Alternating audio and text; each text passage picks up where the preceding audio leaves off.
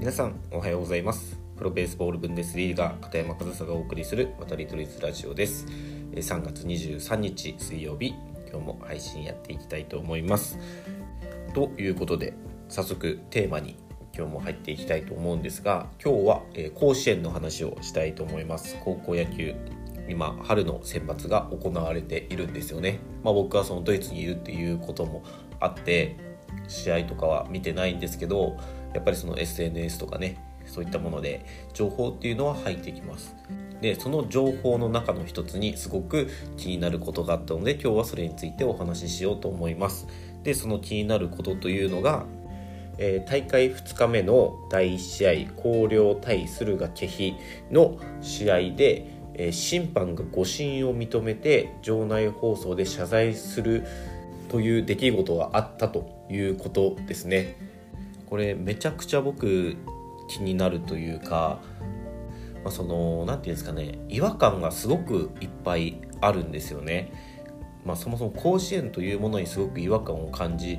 てはいるんですけど今回のこの審判の誤審を認めて場内放送で謝罪したという件についてはすごくなんかその僕が感じている甲子園の違和感というものをなんか詰めたような出来事のような気がしてるんですよ。だからそのことについてちょっとお話ししていきたいなというふうに思いますでまあその詳細はねもういいかなと話さなくていいかなって思うんですけど、まあ、何が起きたかというとあの誤審があってそれを審判が認めて場内放送で謝罪したって本当にさっき言ったそのままなんですけどでこの行為この行動についてのその周りの反応っていうのがすごく違和感なんですよね。でまずこの僕が見た記事フルカウントさんの記事なんですけどまずこのタイトル、えー、読みます。誤審認めた異例の謝罪は勇気ある決断。期待したい高校野球の正しい方向への変化。っていうタイトルなんですよ、うん、まあこれでちょっと違和感を感じるんですがちょっとまだそこには触れずにちょっと続けていくとこのなんですかねこの行動について SNS 上で、えー、間違いを素直に認めた審判素晴らしいとかこういうのが一般的になるといいとか一つの大きな扉が開かれたと称賛の声が相次いだとされていて、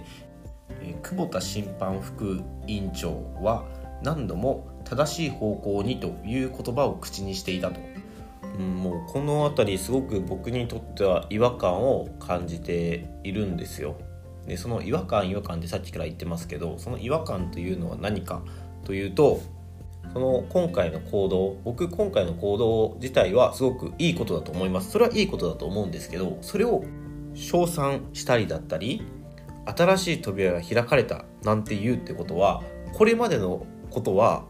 もう暗に否定してるわけじゃないですか皆さん。でそれはどういった否定かというとこれまでは審判が完全なるミスをしていても謝罪をすることもなくそれを押し切っていたとたとえ審判が間違えていてもう誰もが間違えたと誤審だと分かっていてもそれを謝罪し覆すという出来事はなかったということをもうみんなが言ってるようなもんですよね。でそれがそもそもおかしいんですよ。で今回のその誤審を認め謝罪したという件これがまあ当たり前になればいいという意見もあったんですけど、まあ、一般的になればいいって書いてあったかな。うん。そうなるべきですよね。で、この記事の中にもあったんですけど、リプレイ検証がない高校野球ではっていう文言があってですね、そのリプレイ検証がない高校野球では、その審判の裁量によって、え判定が行われてそれが誤審になることもあるというようなことも書いてあったんですけどまあ、その何度もリプレイ検証のない高校野球ではというのが出てきたことにも違和感を感じていてまずリプレイ検証すればいいのにっていうのがまず一つですよね。でその高校野球としてその地方大会とかでリプレイ検証がその設備的な問題でできないっていうのは分かるんですけどせめてその甲子園だけではできるじゃないですか。だってプロ野球もそこの球場を使ってそこでリプレイ検証しているわけですから。できないわけないんですよ。でリプレイ検証することによって正しい判定ができるのであればそれに越したことはないですし誤審っていうのは起こりうることでその誤審を認めたこと謝罪したことをあの称賛するのであればその誤審が起こらないようにしていくことが大事じゃないですか。だからそのできるはずのリプレイ検証をすればいいんですよ。なんでしないのかっていうところなんですね多分その時間がかかるだとかなんかそういったことが原因なんだろうなっていうのは予測はつきますけどもう違和感でしかないですよね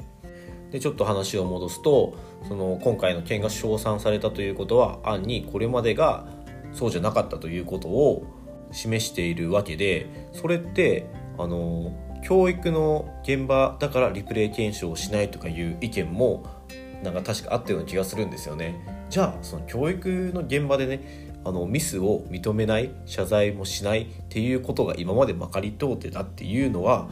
それこそ僕はおかしなことだと思うんですよ。だから甲子園ってすごく違和感のある場所だなってあの昔から思ってはいたんですけど今回のこの出来事このミスを認め謝罪したということは素晴らしいとは思うんですけどそれが称賛されるということ自体が僕はおかしなこと、ね、称賛されるということはそれまでがそうじゃなかった称賛されればされるほどこれまでの高校野球が不健全なものだったんだなということが、まあ、露呈されるというか、まあ、僕はそういうふうに感じました。でそのさっきも言いましたけどこういった事例が一般化してくればいいという意見もありましたがもうそうするのであればそれこそリプレイ検証を導入すべきだと僕は思いますしその誤審があるたびに謝るっていうのもねまあ、誤審があれば謝るっていうのもいいんですけどそのたびに謝るくらいだったら誤審が起こらないように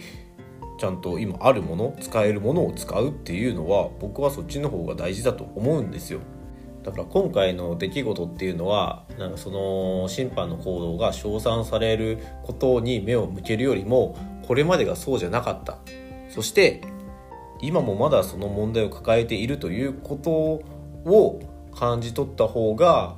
それに向けて改善を図っていった方がもっと発展していくとは思うんですよね。発展というかもっとより良い甲子園になっていくと思うんですよ。なのでそのあの審判の審判さんのその個人のあの行動っていうのは素晴らしいと思いますしその個人の方は素晴らしいと思いますがそれじゃダメだろうというのが、まあ、僕個人の意見でこの誤審をなくすためにできることまあ簡単に言えばリプレイ検証を取り入れるということを強く進めたいなと感じた一件だったという話を今日はさせていただきました。まあ、甲子園というのはね、あのー、まあわかると思うんですけどすごく違和感を感じる違和感がたくさんあるところだと思うんですよね。でそれは時代が変化したことについてこれてない部分少し遅れをとってしまっている部分が多くあることゆえの違和感だと僕は思うのでそれにねだんだんとその追いつこうという努力も見えるので、まあ、これからもっと発展していくというかより良いものになっていくことも期待できると思うんですよ。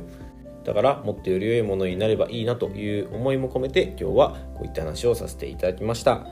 皆さんもどう感じますかね今回の件について。なんか、うん、すごくいい話のように取り扱われてますが、うん、その裏を見ると過去を見るとというか、うん、そんな素直にね称賛できる